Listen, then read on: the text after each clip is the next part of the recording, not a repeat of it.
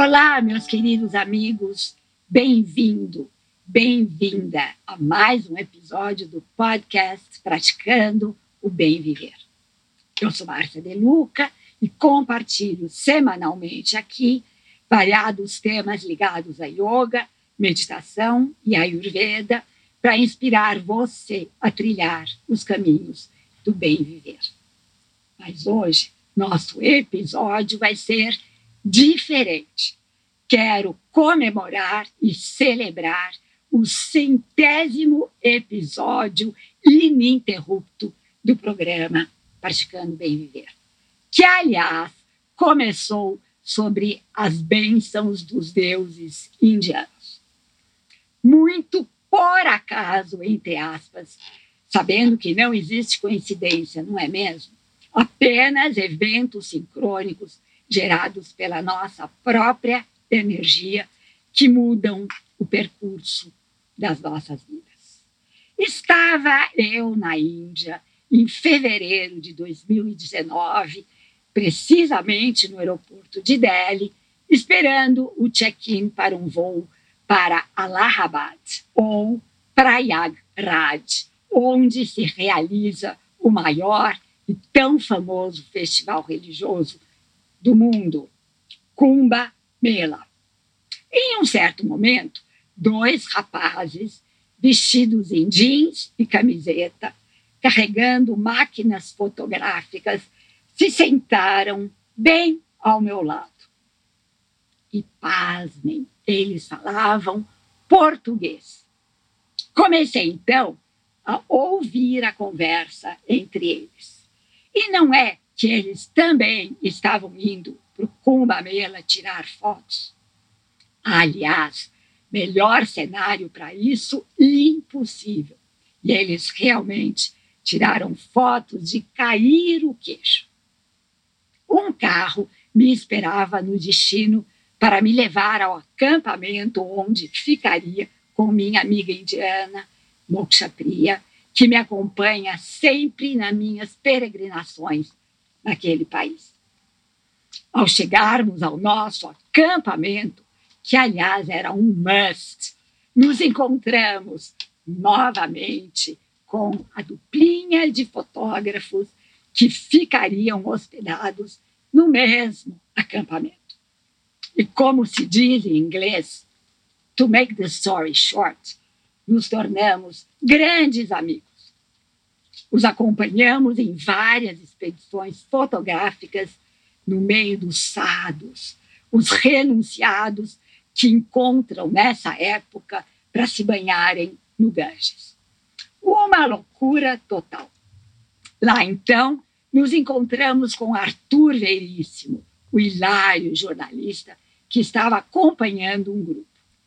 E através do Arthur, quando voltamos para o Brasil, soube que o Silvio Piesco, um dos dois fotógrafos, tinha um estúdio chamado Teses, que estava investindo nessa plataforma, nessa nova plataforma, naquela época de podcasts. E através dessa parceria, cá estou no centésimo episódio. Praticando Bem Viver tem hoje 13.183 seguidores e já foi ouvido mais de 142 mil vezes.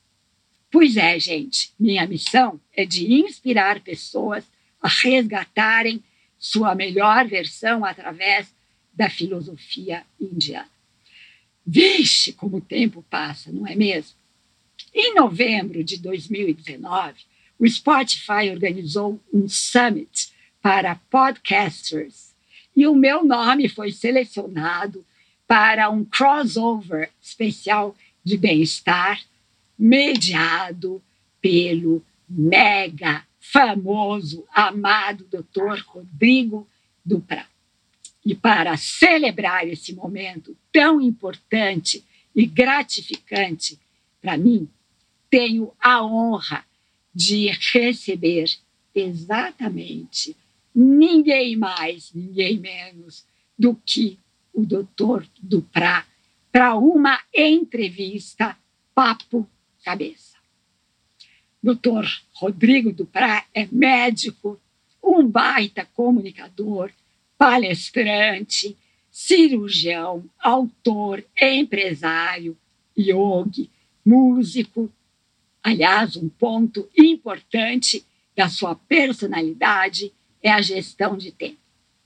Cada segundo de suas palestras, vídeos ou podcasts é valioso e rico em dicas, conceitos ou pensamentos que irão lhe tirar da inércia dos pensamentos padrões, com uma visão macro, prática, de muito embasamento, da complexidade da vida para a simplicidade da ação.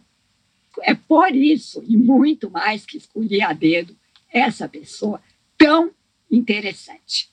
Vamos conversar aqui sobre a complexidade do momento que estamos vivendo e como trazermos simplicidade para nossas vidas. Eba, Rodrigo, tão feliz de estar aqui com você, bebendo da fonte da sua sabedoria. Uma honra minha. Primeiro, uma honra estar aqui com você. Segunda honra, estar no seu podcast. Terceira honra, estar no seu podcast, que é um presente para as pessoas aí, que é o centésimo podcast direto, né? Isso requer uma determinação que só a gente sabe, né? Então, é uma honraça para mim estar com uma pessoa tão querida, tão carinhosa e que eu admiro tanto. Obrigado pelo convite. Eu falo a mesma coisa de você. Aliás, né, Rodrigo? Quantos anos eu ouvi falar de você pela sua mãe, que é minha grande amiga, sem nem mesmo te conhecer. Quem diria que eu ia te amar tanto no futuro? Recíproco. E desculpe, gente, eu fico emocionada, já estou chorando aqui. Vamos fazer um retrospecto, retrospecto dos acontecimentos desde junho de 2019, quando eu comecei a gravar os podcasts, até agora, maio de 2021. Quase dois anos se passaram e, de repente, a vida mudou de um tanto que até fica difícil acreditar. O que você tem a dizer sobre a vida em 2019. Em vários aspectos, Rodrigo. Uh, a gente estava vivendo da mesma maneira que a gente está vivendo agora? Ou as coisas mudaram? É, as coisas mudaram uma certa é, velocidade muito rápida. Parece que nesses dois anos né, nós vivemos aí provavelmente mais de uma década e talvez até eu arriscaria vivemos aí quase é, uma importância aí quase secular, né? Provavelmente daqui a 100 anos a gente vai olhar para trás e vai relembrar esses tempos de muita mudança, muita modificação em relação a como os seres humanos é, estão entre si, a como os seres humanos estão é, socializando, a como a gente vê os perigos da socialização e a gente vai mudar bastante coisa, acho que conceitualmente falando, em relação à sociedade humana. Então, eu acho que de lá para cá mudanças drásticas aconteceram e exatamente a frase que você usou no começo, né, de falar da quebra da inércia, é, foi justamente o que aconteceu agora. A gente quebrou muitas inércias, né, inúmeras, sejam científicas,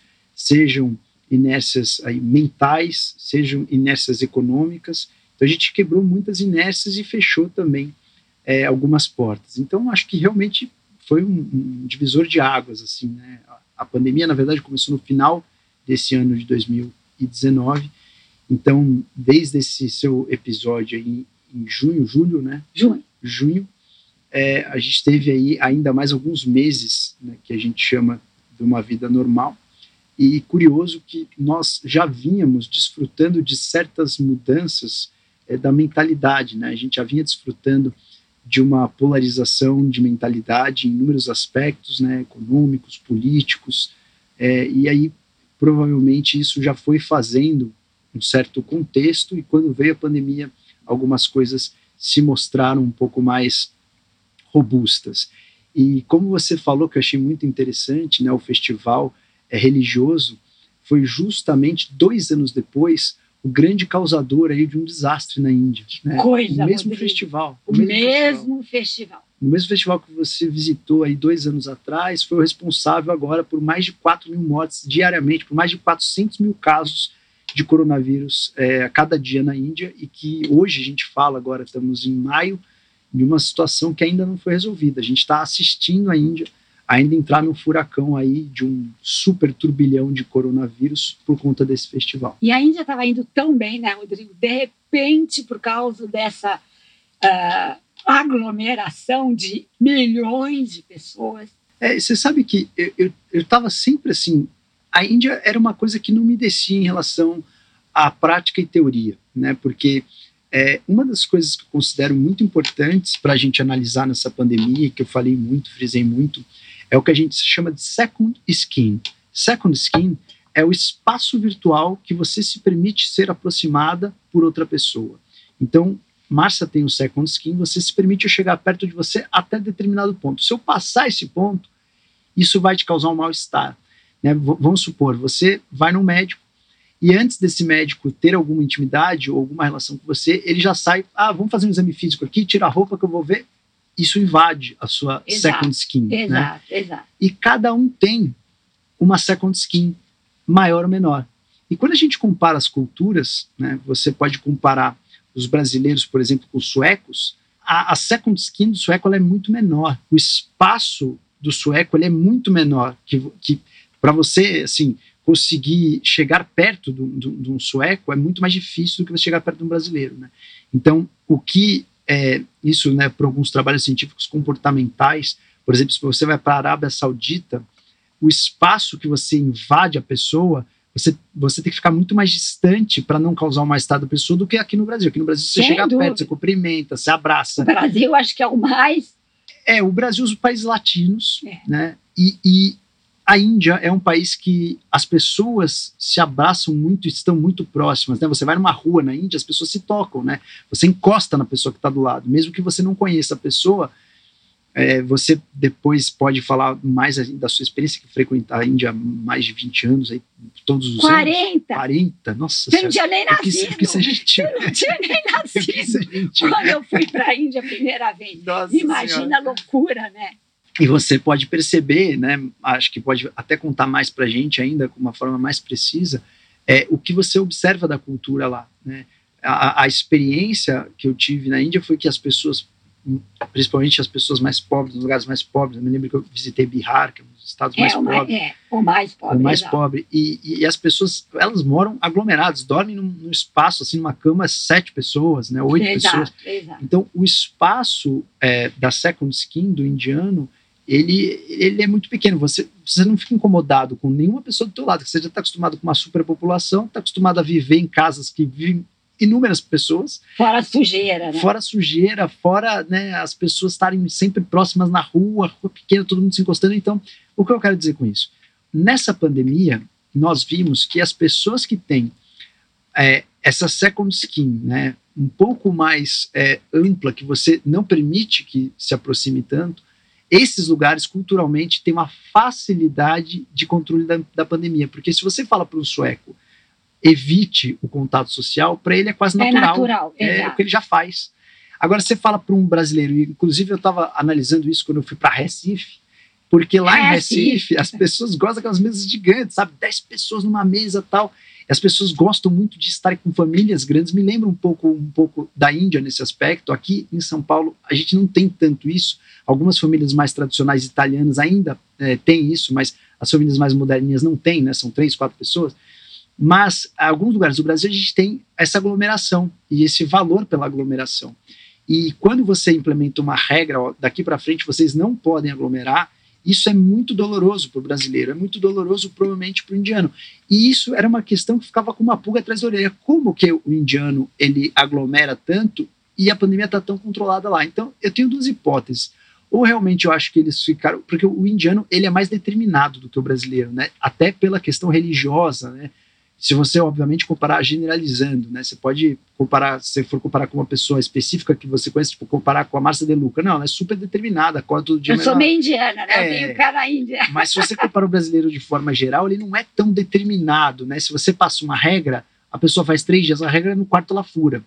O indiano não, você passa uma regra, aquilo vale. Eu me lembro que eu fui lá para Varanasi, e em Varanasi eu fui naquele ritual do, da Semana do Fogo, etc. E, tal. e é impressionante que aquilo acontece toda semana É e toda semana devoção. lota. É devoção. Né? Se- Toda semana. Se fosse no Brasil, o cara fala: ah, essa semana eu não vou, cara, tô cansado, vou ficar aqui vendo uma TVzinha. Essa semana eu não vou porque tem isso. E o negócio é perder a tradição. É verdade. E lá eles têm uma determinação tão grande, porque há tantos milhares de anos o negócio acontece e lota toda semana. Então, assim, eles têm mais determinação. Então, uma das hipóteses é que eles têm maior determinação e conseguem obedecer mais essas regras, but, porém, entretanto, todavia, Mas, porém, entretanto, todavia. eles baixaram a guarda, porque estava muito, muito bom, como você falou, eles estavam muito bem. E aí, quando eles abaixaram a guarda e um, um, o próprio governo permitiu com que os rituais religiosos acontecessem, isso que é uma coisa que tem uma importância muito grande para eles lá, É tradição. é a tradição. Então, quando pegou na pedra do sapato deles, que é a tradição, aí o bicho pegou. É, E também tiveram todos os comícios ah, de eleições que ajudaram na aglomeração das pessoas. E na Índia, quando as pessoas aglomeram, Fazem direito. quantos milhões de pessoas vão aglomerar? Agora, tem uma coisa que eu acho importante na Índia, porque até agora, até o Kumbh Mela, a pandemia estava meio que controlada na Índia. Eu acredito que a alimentação tem muito a ver, Rodrigo. Todas as ervas, todos os condimentos, eu acho que isso ajuda muito a elevar o sistema imunológico das Sim, pessoas. sim, sim, sim. E também a questão, a gente pode colocar também a questão genética, né? Existe a questão da etnia. A gente percebeu aí que né, questão de alguns grupos sanguíneos, embora sejam questões controversas, alguns trabalhos mostraram que alguns grupos sanguíneos têm maior tendência. Exato. Algumas exato. pessoas calvas têm uma tendência a ter doenças mais graves. Então, Algumas pessoas, calvas, é calvas, calvície verdade. É porque você tem mais dehidrotestosterona, mais receptores de dehidrotestosterona, e isso pode aumentar uma molécula que facilita a entrada do vírus na célula, que é o TMPRSS2, que é uma protease. É, é como se fosse um- uma tesourinha que corta a membrana celular e ajuda o vírus a entrar na célula. Ah, Então, quem tem mais Abre espaço. dehidrotestosterona teria mais a expressão dessas moléculas e aí facilitaria, talvez, uma doença onde o vírus passa a ser mais invasivo nas células. Isso, é- isso são hipóteses, né? A gente viu aí uma chuva de trabalhos e a gente trabalha com evidências que não necessariamente são aceitas por toda a ciência, mas é o que nos leva a crer aquele, É. aquele negócio assim, ó, orelha de porco e nariz de porco. Ainda não posso dizer que é um porco, mas tem orelha de porco e nariz de porco. É, porque na realidade ainda não deu tempo para ter comprovação científica verdadeiramente, mas as evidências É, as evidências estão aí e podem ser muito verdadeiras. É, né? e, e também virou muito uma batalha né, de trabalho científico. Então, um diz isso, aí daqui duas semanas sai um trabalho que diz outra coisa. Aí, então, realmente virou um, assim, uma disputa mesmo política e muito voltada né, para o lucro também em cima da, da terapêutica. É. Então, é, é difícil a gente filtrar o que realmente é ou não é. Mas o que faz sentido e o que não faz, eu acho que é mais elegante a gente falar. Isso faz sentido. Então, faz sentido dizer que existe um fator genético e existe um fator de etnias também envolvido. É. Mas agora a gente viu que o circo pegou para a Índia. E principalmente é, eles estão é, desconfiados de uma variante. Tiveram duas, dois agravantes É, na Índia. sabendo. Primeiro que eles têm uma estrutura de eh, saneamento básico um pouco mais precária Bem e, e precária, até exato. hospitalar, né, mais precária. Então faltou oxigênio para todo lado. Segundo, que eles também tiveram, eh, eles tiveram algumas infecções fúngicas de sobreposição com casos de covid grave e eles tiveram eh, muito- muitos casos explodindo ao mesmo tempo. E isso dificulta mais ainda a vazão no Lógico, sistema hospitalar. É uma pena, né? Uma pena, uma pena. Meu coração chora pela Índia, mas vamos até mudar de assunto aqui antes que eu comece a chorar outra vez. Você sabe, Rodrigo, eu estava aqui pensando e fazendo uma comparação. Sabe aquele filósofo americano, o Ralph Emerson? Sim, Ele pregava conceitos que exaltavam a imaginação, a criatividade, a intuição. E ele era um entusiasta do otimismo.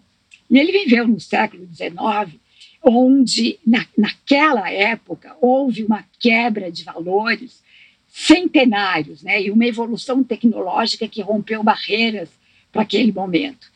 E tudo isso criou um desconforto social que, e, e provocou imensas transformações, que é o que está acontecendo agora. Tudo que está acontecendo está provocando um desconforto em todo mundo e está provocando profundas transformações. Mas ele preconizava o otimismo e a criatividade, que vem a calhar com a sua maneira de pensar. A gente tirar a complexidade da vida e trazer leveza.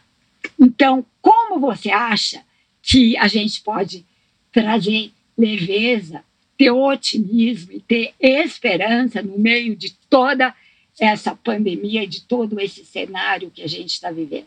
Eu acho que a primeira maneira é como você já fez com excelência, resgatando o passado, né? Você acabou de resgatar aí uma história do passado de pessoas que viveram e tiveram experiências drásticas. A gente teve aí começo do século passado, né, uma fase muito turbulenta, talvez mais do que a nossa. Se a gente relembrar, recapitular aí a história do passado, a gente teve a Primeira Guerra que já emendou na Grande Gripe espanhola. Exato. E exato. a Grande Gripe espanhola matou até agora mais do que o coronavírus, né? A Grande Gripe espanhola é, supõe-se aí que nos Estados Unidos foi uma matança aí de mais gente do que já morreu de Covid. É, eu não me lembro o número de cabeça, mas eu me lembro que foram mais de 600 mil mortes. É, é, é muita gente, né? E, e isso faz com que a gente possa refletir em relação aos aprendizados do passado, porque ao mesmo tempo que a gente teve aí em 1914 a Primeira Guerra, logo na sequência 1918 a Grande Gripe Espanhola, na sequência a gente já embalou aí para uma fase de queda da bolsa de Nova York, crise e depois na sequência a Segunda Guerra e então assim foi, foi um começo muito brutal e quando você vê analisa as grandes transformações científicas aconteceram justamente nesse período. Então nós tivemos aí prêmios nobres, tivemos Albert Einstein fazendo teoria da relatividade, fazendo é, grandes teorias físicas até aí a sua morte em 1955. Então, quando você vê, por exemplo, lá a descrição do ciclo de Krebs, é tudo que aconteceu em relação à ciência, o invento da penicilina. Então, nessa fase de muita turbulência, nós tivemos muita prosperidade intelectual. Então, quando a gente volta, e eu me lembro, tem uma história do enxadrista muito interessante, é, que era um jogador de xadrez justamente na fase da Primeira Guerra. Ele estava indo fazer um torneio de xadrez e o cara, por acaso, estava no lugar errado na hora errada. Né? Ele foi, passou a fronteira lá da Alemanha num, num torneio de xadrez, todo empolgado para jogar um xadrez. E ele era um russo tal, e ele foi preso, ficou preso e não queriam deixar o cara sair. E ele era um cara que ele estava só de bem com a vida ali, ele só queria jogar xadrez, o xadrezinho dele, era tudo que ele queria fazer. E aí ele ficou um bom tempo preso. Né? Quando, quando você vê histórias, você fala assim: nossa, isso, hoje em dia isso seria um absurdo. E o cara ficou preso. O que, que ele fez? Ao invés dele ficar tenso, é, obviamente ele não deve ter ficado feliz, é mas ele não tinha tabuleiro para jogar. E ele não desistiu de jogar os torneios. E ele começou a jogar com a imaginação. E aí ele jogou dentro da cadeia da prisão, encarcerado, ele começou a jogar com a imaginação. Só que para jogar com a imaginação, você precisa fazer o que a gente chama de é, jogo cego, às cegas, né? o xadrez às cegas. E o xadrez às cegas, você tem que imaginar o tabuleiro na sua cabeça e você, você, desenha aí letras e números para saber quais são as casas que você está e você vai imaginando as peças. E isso fez com que esse cara ficasse tão proficiente, tão proficiente no xadrez imaginário, que saindo, depois ele conseguiu ser solto, depois de um tempo, aí depois ele ficou acamado, tipo, a vida do cara foi uma desgraça atrás da outra, ele ficou acamado mais um ano. E aí, quando ele saiu, ele começou a dar apresentações de jogos às cegas então ele ficava virado para a parede e todos os, os oponentes virado olhando para o tabuleiro e ele sim olhava para o tabuleiro. E ele jogava contra os oponentes que eram profissionais. Como ele treinou tanto xadrez às cegas na cadeia, ele conseguia imaginar vários tabuleiros ao mesmo tempo. Então ele jogou com vários oponentes. Máximo. E ele dava show. E ele dava show. E ele foi um dos caras que bateu o recorde de jogos de xadrez às cegas, porque ele foi preso e conseguiu treinar essa função de xadrez imaginário. Eu conto essa história justamente para a gente ver o nível de superação que o ser humano pode chegar quando ele é exposto a um estresse. Adaptabilidade. Total. O ser humano tem essa capacidade. Então, o mais interessante para a gente analisar nessa, nessa é, reflexão, né, isso foi muito estudado pela resposta é, ao estresse, que Kennon descreveu também no começo do século passado, que justamente o estresse agudo ele é muito interessante para que a gente saia da inércia, para que a gente é, sirva aí um, uma isso, resistência, isso, vença isso. essa resistência, but, porém, entretanto, todavia, a gente precisa ter uma fase de relaxamento no pós. Então, assim, o que vai determinar é, quem vai realmente desfrutar desses momentos de tensão que nós vivemos, de adaptação, de inovação, de modificação e transformação das relações. Resiliência. Resiliência. Quem vai aproveitar de tudo isso são as pessoas que tiverem é, a capacidade de viver esse estresse, porém relaxar no momento seguinte e aproveitar toda a fase benéfica desse estresse, crescendo, evoluindo e adaptando. Então, o otimismo é uma super ferramenta para isso, porque você consegue é, passar mais a fase do estresse sem ser abalado por ela. E abalado a gente fala aí sistema imune, mente, neuroplasticidade, Lógico, tudo. tudo. Então, se você consegue passar por essa fase com otimismo, o que é difícil, e uma das principais coisas para você ter o otimismo seria você filtrar o que você ouve, o que você vê, porque muita coisa, a maioria existe o inconsciente coletivo. Então, quando existe uma onda de pessimismo, isso vai se alastrando e você acaba, você olha o vizinho, a vizinha chorando, aí o outro morreu o marido, aí o outro não sei o que. Então, aí você começa a viver esse turbilhão de notícias ruins, aí você vira para uma pessoa que foi sua amigo, uma amiga de infância, seu amigo de infância, você vê que a pessoa está desesperada com a vida, então você começa a entrar numa neura ali e projetar o seu futuro da pior maneira possível. Então acho que para você manter esse otimismo, a principal coisa é filtrar todas as informações que chegam na sua mente. E, e a segunda coisa é você conseguir relaxar num pós-momento de estresse para você desfrutar desses benefícios e crescer com esse estresse. Muito lindo que você falou, né, Rodrigo? Porque é perfeito. Os indianos, eles dizem o seguinte: cada momento é como ele deve ser. Não é nem bom, nem ruim, mesmo que a gente rotule de ruim, que é o caso e que atrás de cada adversidade da vida existem sementes de infinitas possibilidades de crescimento. E o otimismo faz assim super sentido nesse momento. E a criatividade, porque o cara foi um gênio. Aliás, tem uma série na, Netflix que é uma menina, esqueci o nome, alguma coisa de Rabbit, não, não sei. É uma menina de 16 anos que era órfã ela adorava, ela aprende a jogar xadrez com o, o cara que tomava conta lá da, do, do orfanato onde ela estava. Ela deita na cama, ela olha o teto e ela joga xadrez. Ah, sim, me falaram desse filme, eu não assisti. Então é exatamente isso. E ela, com 20 anos de idade, ela foi a campeã. E é uma história verídica isso. E ela jogava sozinha, vendo o teto. Né? Ela viu o tabuleiro no teto, quer dizer, ela viu o tabuleiro na mente dela. Fantástico. E aí você fala sobre esse negócio de trazer relaxamento, né? Porque hoje em dia está sendo comprovado que essas pessoas multitarefas elas estão queimando os neurônios. E aí você falou de Einstein, agora há pouquinho você mencionou Einstein. Tem uma frase do Einstein que eu amo, não sei se você conhece. Ele dizia o seguinte: penso 99 vezes e nada descubro. Paro de pensar e a verdade me é revelada. Perfeitíssimo. Não faz todo, todo sentido. sentido. É exatamente E Einstein isso. falava isso. Você conhece Einstein? Eu, outro dia eu perguntei numa palestra vocês sabem quem é Einstein? Teve um até que ficou bravo, dizendo que eu estava achando que eles eram burros, que não sabiam quem era Einstein.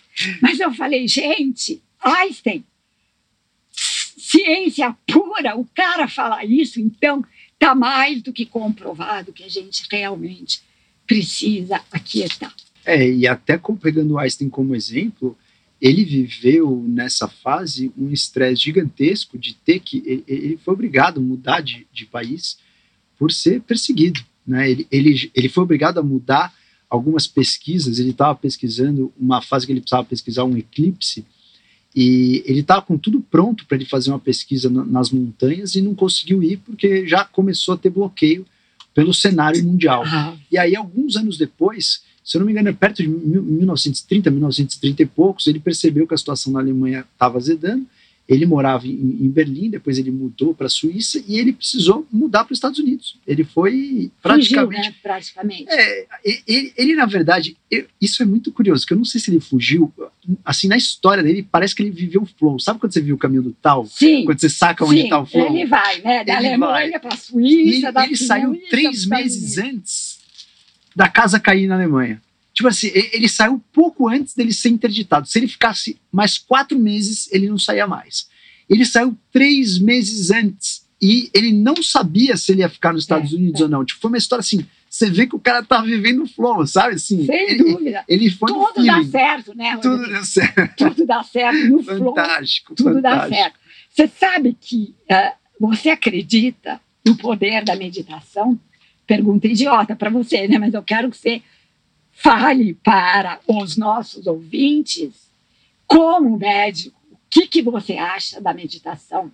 acredito total né, no poder da meditação. Não, não, não só acredito como vivo, como também estudo a questão, né, como, como a meditação pode mudar a nossa neuroanatomia. Né? A Isso é- neuroplasticidade. se você fizer uma autópsia de um meditador com 20, 30 anos de meditação e um não meditador, você consegue saber, só olhando o cérebro, quem era o cara que meditava. Então, É. assim, é notório, né? A diferença, ela, é- ela passa a ser material, ela não fica só no mundo imaterial. É uma, uma, uma diferença material, você consegue materializar essa diferença. Hoje, graças à ciência. Então, você pode, não precisa matar uma pessoa, fazer uma autópsia para você ver isso, né? Você pode fazer um eletroencefalograma. É, Como Richard. Davidson, o, neuropsiquiatra que levou todos os monges do Dalai Lama e mediu. sim, sim, você consegue medir e saber né, o que está acontecendo.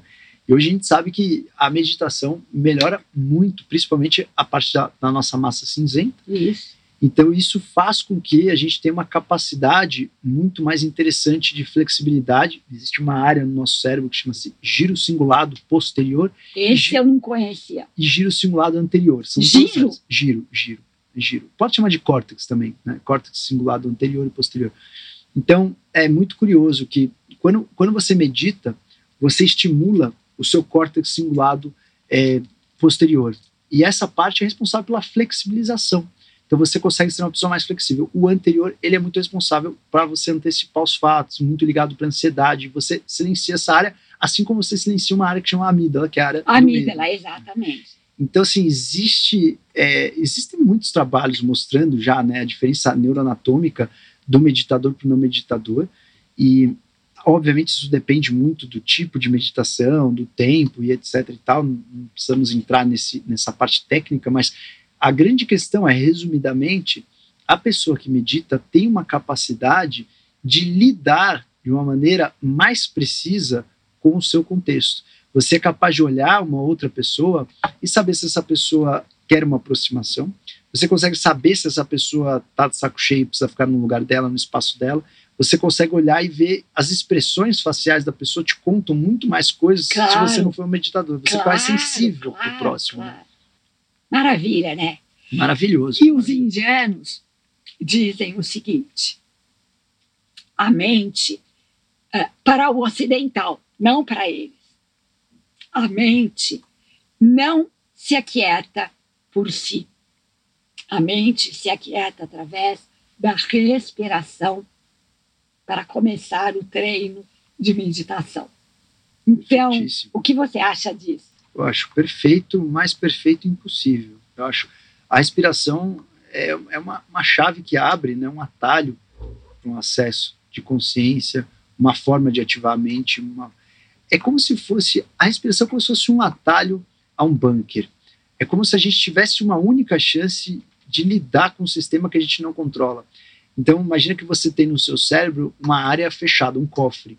E nesse cofre estão os controladores de todo o seu sistema nervoso autônomo, que acontece de uma forma automática, rebelde, de retroalimentação. E você não tem nenhuma maneira de entrar nesse cofre. Você só tem uma chave para entrar nesse cofre de maneira natural, sem usar droga, né, sem ter nenhum entorpecente, sem você ter nenhuma substância. A única maneira de você abrir esse cofre e, e poder conversar com aqueles dirigentes que estão ali comandando é através da respiração. Por isso que você dá seus cursos de meditação e que você é um expert em meditação, né? Eu acho que é uma grande dica as pessoas aprenderem a respirar e aproveitarem essa ferramenta tão importante que ajuda a começar a meditar. É perfeito. Outra coisa que o Emerson falava e que eu achava, que eu acho super importante, é que ele dava é, muita importância para o indivíduo, o ser humano, mas não o ser humano egoísta, o ser humano que se auto-observa para poder entender que ele faz parte de um todo e que a gente tem que uh, entender que o mundo lá fora é um reflexo do nosso mundo interior e que quando a gente toma cuidado com a gente mesmo, a gente consegue mudar o mundo e ajudar o todo. Então, você não acha que é um momento extremamente importante para as pessoas saírem do egoísmo e entenderem que todos somos um e que a gente tem que abrir o coração para a humanidade. Acho perfeita essa colocação e eu costumo é, sempre me, me basear e comparar com aqueles seres que tiveram mais sucesso. Né? Quando você estuda a evolução, você pode estudar vários seres que estão aqui há mais tempo, que têm mais história do que nós, né? Nós, como seres humanos, aí começamos a desenvolver há dois milhões de anos atrás, e temos aí outros seres que vêm com uma história muito mais antiga e que vingaram mais do que nós. Então, hoje nós somos aí é, em torno de 6 a 7, 8 bilhões, praticamente nesses próximos períodos, né? Esperamos chegar aí em alguns bilhões, é, alguns mais bilhões em pouco tempo da humanidade, mas se a gente compara esse número com as formigas, por exemplo, é, a gente é praticamente nada em termos de, de, unidade em relação às formigas que já estão na casa dos trilhões, né, em relação a quantas formigas existem no mundo. Então, as formigas, a gente pode considerar as formigas como um dos seres que conseguiram vingar de uma maneira muito específica e muito peculiar no nosso mundo, mesmo que de uma forma um pouco mais primitiva. E quando a gente analisa formigas, se você pegar uma formiga e colocar num aquário, ela não consegue fazer nada. Se você pega 10 formigas e coloca no aquário, elas formam uma fileira. É você mesmo? pega 100 formigas e coloca no aquário, elas começam a ter uma organização. Se você coloca 10 mil formigas no aquário, elas fazem uma civilização, uma colônia. Então, eu levo esse exemplo, trago esse exemplo é, para a humanidade. Que lindo né? isso. É fantástico. Posso porque, copiar? Claro, claro, por favor. Adorei, adorei. Seu, adorei, achei o máximo. Então, quando você traz esse exemplo para os seres humanos, isso é, é, é muito próximo, né? Porque quando você, se você jogasse um grupo hoje de nômades, caçadores e coletores, a gente ia prosperar pelo no mútuo, né? Ia ter ali algumas capacidades aí peculiares do ser humano, mas a gente não ia conseguir, por exemplo, vamos, vamos pegar um exemplo agora que você está falando da, da, questão da pandemia, do contexto, a gente conseguiu em um ano, menos de um ano, desenvolver uma tecnologia que já estava guardado aí na manga desde 2006, que é a tecnologia do RNA, e fazer uma vacina de RNA, que é uma, uma, substância altamente instável, uma fita de RNA, que é a vacina da Pfizer e da Moderna, né, que você tem uma, uma fita de RNA envolto de um, de um invólucro lipídico, de gordura. E isso, assim, parece uma coisa, você fala assim, mas tudo bem, o que, que, é, que quer dizer isso? Quer dizer que você conseguiu estabilizar a molécula da vida de uma maneira tão, mas tão milagrosa, que isso é um feitio que a humanidade ainda não se deu conta. O que, que a gente conseguiu fazer é de, de, identificar é. o padrão de um vírus e fazer uma vacina de um material de RNA, colocar esse RNA no nosso organismo de uma forma que não ataca a ele, mas ele identifica e se prepara para um possível invasor daquele mesmo calão. Isso é uma, um milagre que é a gente um conseguiu um ano. É um milagre. E aí, quando você pensa por que, que a gente conseguiu isso, voltando no raciocínio né, de nós somos todos um, eu não, não, não fugi da sua pergunta, é, a gente só consegue fazer um feitio desse porque nós somos todos um. Porque nós somos todos uma, uma unidade, né? Nós somos uma unidade. Quem conseguiu fazer uma vacina não foi um sujeito, né? Um sujeito lá atrás, em 2006, começou a fazer essa tecnologia para estudar um vírus lá para ebola, e o outro não sei o quê, aí o outro usou isso para. É um conjunto de. Aí veio uma outra empresa falou: pô, vou pegar essa tecnologia e tentar para outra coisa. Aí não tinha um invólucro, então vamos fazer um invólucro com outra empresa. Então, assim, é um conjunto, é um bate-bola colaboração, de né? colaboração. Ah, você fala assim, ah, mas colaboração pelo, por fins né, mercantilistas. não interessa, né? Se não for mercantilista, vai ser fim de alimentação, vai ser fim de cuidado, vai ser fim de proteção. Sempre existe uma troca, não existe, Exato, não exato. existe nada sem uma troca. Mas o, o mais importante é que a gente consegue fazer isso como uma unidade. E quando você fala de uma unidade, a gente está falando de unidade para o bem, mas existe unidade para o mal. lógico, né? é Se você, por acaso, tem uma parte muito podre disso, leva toda essa unidade para um lado um pouco ou mais primitivo ou para um lado mais atrasado. Né? Você tem que andar duas casas para trás. Dúvida. Então, quando você para para pensar que realmente é, o sucesso de um grupo é, reflete muito no sucesso do mundo todo, isso a gente viu acontecer com a vacina, por exemplo, realmente a gente tem essa descarga de verdade que nós somos todos um. Nós somos todos realmente, fazemos parte aí de uma civilização. E que se um vai mal, muita gente vai mal. Se você precisa ajudar um país, todo mundo vai precisar aí colocar a mão na massa e ajudar. Se um vai bem e descobre uma coisa, não à toa, pela primeira vez na vida, a gente está vendo os Estados Unidos falar em quebra de patente antes do tempo. A própria Estados Unidos, que nunca foi a favor de quebrar patente, estão discutindo a quebra da patente da Pfizer e da Moderna. E mesmo que não quebrasse essa patente, nós temos aí uma vacina que está pelo, pelo preço de custo, que é a Oxford AstraZeneca, que não estou cobrando em cima da tecnologia. Então, isso é uma amostragem, né? Peguei um exemplo da pandemia, porque a gente tem milhares lógico, de exemplos aí para lógico, dar, lógico. mas essa é uma amostragem de que quando o negócio aperta, quando o cerco vem, e quando a gente precisa realmente trabalhar em O ser equipe, humano se o une ser e humano manda se une ver. e manda né? ver. O ser humano se une e manda ver, porque nós somos todos um e a gente realmente batalha para que a gente prospere como espécie, que a gente eh, mantenha o nosso DNA aqui e não simplesmente pensar aí no próprio umbigo. Você não vai se olhar no espelho e achar que você vai estar aqui amanhã. Exato, exatamente. Muito lindo, muito lindo. Qual a sua previsão para o futuro, Doc?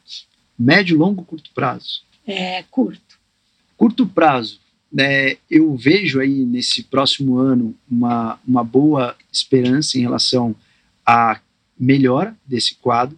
Agora a gente vai fazer o processo inverso. A gente vai aprender a lidar de novo com a liberdade né, de máscara, liberdade social, coisa que em muitos países que já foram vacinados é um problema que está surgindo. Né? O, o, o trauma pós-pandemia, tipo, é, ainda não acho que está seguro, ainda não vou sair de casa, ainda não vou socializar. Então, esse efeito está acontecendo, as pessoas estão se isolando mais É. desnecessariamente.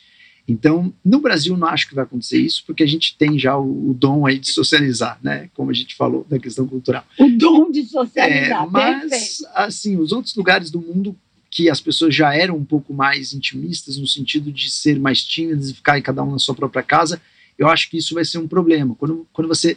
E isso foi uma coisa, Márcia, que eu pensei muito, assim, quando eu voltei da, da Índia. Sabe aquela reflexão no aeroporto, que você está saindo, assim, aí você se dá conta, né, como foi a viagem, né? Quando você chega no aeroporto, você vê as pessoas, né, do mundo todo, aquela normalidade, as roupas já, né, iguais, aí você se dá conta que você estava num lugar completamente diferente. Então, quando eu estava no aeroporto da Índia, voltando da Índia, eu fiz uma reflexão muito, muito interessante, que eu nunca vou esquecer. Eu, é, eu gosto muito de esquiar e muitas férias, aí por mais de 10 anos eu ia para Aspen esquiar para o Colorado, Com a sua mãe, né? com a minha mãe a gente ia esquiar, ficava aí duas semanas esquiando, e repetidamente a gente ia todos os anos, na mesma época. E aí, quando eu saí da Índia, eu estava no aeroporto, olhando o meu celular, porque eu estava armazenando as informações, foto, não sei o quê, e vi os contatos das pessoas na Índia. E eu vi que eu estava com muitos contatos. Né? Dois meses depois dali, eu já tinha falado com várias pessoas que eu tinha me conectado na Índia, com vários indianos. E eu me lembro que é, né, em Bihar, eu, eu parei para almoçar e um indiano falou assim: Cara, posso almoçar com você só para trocar um pouco de ideia e treinar meu inglês? Eu falei: Pô, claro, vamos conversar. E a gente trocou o telefone e tal, e, e, e se falou depois de dois meses. E aí eu fiquei pensando nisso e depois de dois meses aí dessa reflexão do aeroporto, que eu vi vários contatos, eu fiquei pensando nas minhas férias em Aspen e tal, eu, eu me dei conta que toda vez que eu chego em Aspen, não tem um telefone de um americano que eu é posso falar. verdade, é Não verdade. tinha nenhum, nenhum, sabe assim, ó, não tinha um americano que eu mandasse uma mensagem, ó, cheguei, tô esse ano de novo aqui, vamos esquiar junto. Eu não tinha um amigo americano. E É, na Índia, se eu voltar hoje para a Índia, eu tenho um trilhão de contatos. E eles recebem. vão adorar, vão adorar. Então, assim, o que eu quero dizer com isso? Já tem culturas que existe um pensamento um pouco mais individualista e menos social e, e- e mais voltado para o próprio umbigo, que talvez essa questão toda da pandemia possa piorar e exacerbar É, essa, verdade, essa é questão. verdade. então, assim, eu acho que um, um futuro a curto prazo vai melhorar essa questão da, da- da- socialização, mas em alguns países a gente vai pagar um preço por, pelo que aconteceu, um preço talvez em questão de comportamento social. Comportamento econômico. Acho que tem coisas que não vão voltar a estaca zero. Então, é, por exemplo, eu não vejo por que um advogado ter que ir até o centro da cidade para registrar o processo num fórum, sendo que ele pode fazer online e viu que na pandemia dá para fazer online. Então, acho que tem coisas que é daí para melhor. Né? Vamos deixar de usar carro, deixar de usar gasolina, combustível fóssil, deixar de é, poluir, entupir, o ar. poluir o ar, entupir a rua, etc. e tal, e a gente pode fazer as coisas online. Então, acho que no futuro, a curto prazo, a gente pode fazer esse balanço. Né? Acho que a gente vai conseguir desfrutar de coisas boas e, obviamente, nós vamos acabar também pagando preço pela economia em relação. Exato. A gente mudou um pouco as relações entre os países, né? as relações diplomáticas. Então, provavelmente, a gente vai pagar um preço por isso. Aqueles países que não tinham capacidade de produção interna podem ser que sofram um pouquinho também com as negociações. Pois é, mas é o que temos e vamos ser otimistas para ter uma vida uh, alegre e leve, trazer leveza, né, Doc? Perfeito, e acho que no Brasil a gente tem muito potencial para é, isso, né? A gente está em um lugar muito abençoado que dá para a gente realmente usar essa pandemia como um aprendizado, transformar e modificar a imagem que o Brasil tem no mundo. Eu acho que é, é uma boa oportunidade para o Brasil. Agora, Doc, a minha última pergunta para não abusar muito do seu tempo. Estou adorando, imagina, você pode ir embora que eu estou adorando. Obrigada. A gente repete depois outra. Uma mensagem que venha do âmago do seu ser para quem está nos ouvindo. Olha, eu acho que uma das coisas que eu sempre busquei muito, né, e a pandemia me, me deu uma, uma enxurrada aí de lições em relação a isso, foi um, uma busca eterna pelo conhecimento, né? ser, ser um, um, curioso nato da vida. E acho que a pandemia foi uma lição, porque se eu não tivesse é, buscado por conhecimento nessa pandemia, certamente eu não teria é, sobrevivido como empresário, eu não teria é, passado, batido aí sem hospitalização, porque eu tive um quadro severo de Covid, não precisei ser hospitalizado. Ah, não sabia, é. Né, eu tive um quadro severo, só não fui hospitalizado aí pela questão realmente da, das ervas, dos conhecimentos, dos fitoterápicos, de tudo que eu fiz, né, da percepção, dos pranayamas, identifiquei que eu já estava com a respiração curta antes de saber que eu estava com Covid, então tiveram de, de, vários fatores aí que o conhecimento me ajudou e muito. Depois eu tive a síndrome da fadiga crônica, então é eu consegui ter um, assim, uma melhora brutal graças ao conhecimento. Então eu costumo dizer que é, mais do que nunca a gente precisa ter o conhecimento, porque a gente também aprendeu um outro fator é, durante esses, esses anos aí, desde o começo do seu primeiro episódio até agora, que é o fator é, político, mesmo nas áreas que nós não achávamos que tinham decisões políticas, como na ciência. Então nós vimos aí vieses de trabalhos científicos completamente voltados aí para interferência política, de qualquer lado que seja, né? mesmo é, não, não, não adotando nenhum lado da polarização, nós vemos que existem muitos trabalhos científicos. Teve um caso clássico do, do The Lancet que retratou né, um trabalho que primeiro foi publicado, depois eles tiraram o trabalho de publicação. Então foi tudo bastante esquisito em relação à clareza né, e à transparência. E isso nos diz mais ainda, nos apoia mais ainda a buscar um conhecimento profundo é, do seu próprio ser, né, um autoconhecimento, de você se conhecer, porque nenhum trabalho vai dizer o que é bom para você. Ninguém vai conseguir ensinar para você o que é bom para o seu ser. Ninguém vai conseguir é, ser a babá e fazer um manual específico para o seu organismo e falar assim: isso funciona para você. Se você tiver o autoconhecimento, você consegue se basear no geral, e aí, com o autoconhecimento, você vai lapidar esse geral para passar essa regra para você. Então, se eu pudesse assim mandar uma mensagem para as pessoas, né, e acho que a gente trabalha sinergicamente muito com esse ponto, que é estimular as pessoas a buscarem esse autoconhecimento, é justamente a gente ter essa imersão no conhecimento, e num conhecimento específico do seu ser e das relações dele com o seu ambiente. Se você aprofunda nessa relação, você consegue não, não estar à deriva de inúmeras informações, não estar à deriva de nenhuma polarização, consegue ver tudo de um ponto de vista neutro. Você está vendo do seu ponto de vista, você está vendo do ponto de vista das suas células e do seu templo. Então, eu acho que a mensagem mais crucial é buscar o autoconhecimento. Eu, eu me lembro sempre de uma frase muito interessante que quando você quer é, ser um conhecedor, você conhece, sabe muito sobre os outros. Mas se você realmente quer ser um sábio, você sabe sobre você. Lindo, né? Como a Ayurveda fala, cada ser humano é único e individual. E como tal, deve ser tratado. Perfeitamente. Doc, gratidão Gratidão por ter abrilhantado o meu centésimo episódio. Quando eu fizer os duzentésimos, eu falo, eu vou te chamar outra vez. Vamos embora, eu tô aqui, adoro você, adoro o seu conteúdo. Parabéns aí pela sua determinação, né, de mesmo com todos esses contratempos, aí você está sempre firme e forte ali gravando para os seus ouvintes. Então, parabéns, eu consumo muito seus conteúdos, adoro você, teus conteúdos, tua mente, é. e você sempre está muito feliz aqui do teu lado. Obrigado pelo convite. Gratidão, gratidão, toca meu coração. Um beijo grande para todos. E aqui me despeço com a já famosa saudação indiana. O ser que habita em mim reverencia o ser que habita em você. E todos nós somos um.